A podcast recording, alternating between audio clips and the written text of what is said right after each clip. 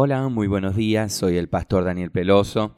Quiero traerles la palabra del Señor hoy en Lucas capítulo 9, versículo 61. Y Jesús le dijo, Ninguno que poniendo su mano en el arado mira hacia atrás es apto para el reino de Dios. Muy pocas personas aprecian el uso que hizo el Señor Jesús del arado como ejemplo de una vida dedicada a Dios. El arado antiguo, muy parecido en su forma a la versión de siglos más recientes, era una sola hoja de madera unido a dos asas. Un mulo hacía la mayor parte del trabajo de tirar hacia adelante el aparejo, pero el agricultor lo sujetaba para dirigir la trayectoria de la hoja. Probé un arado antiguo una vez y descubrí que su uso no era tan fácil.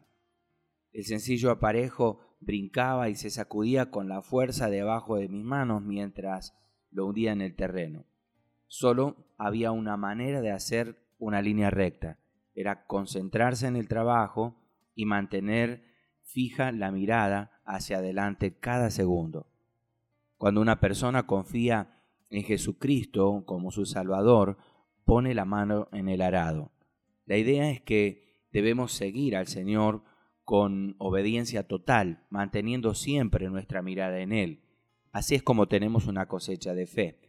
Muchas veces los creyentes desanimados hacen una línea torcida, porque están mirando por encima del hombro para lamentarse del pasado o para ver qué placeres les esperan.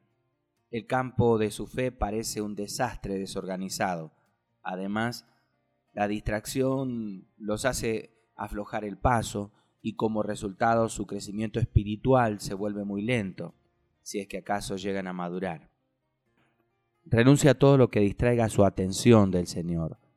Los creyentes que se concentran en los errores del pasado y en las distracciones del presente no llegan a ninguna parte y sus oraciones no son contestadas.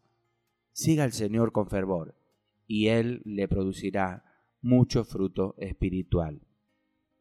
Señor, que los errores del pasado y la incertidumbre que pueda sentir sobre mi futuro no me alejen ni distraigan del plan que tienes para mi vida. En el nombre de Jesús. Amén, amén y amén.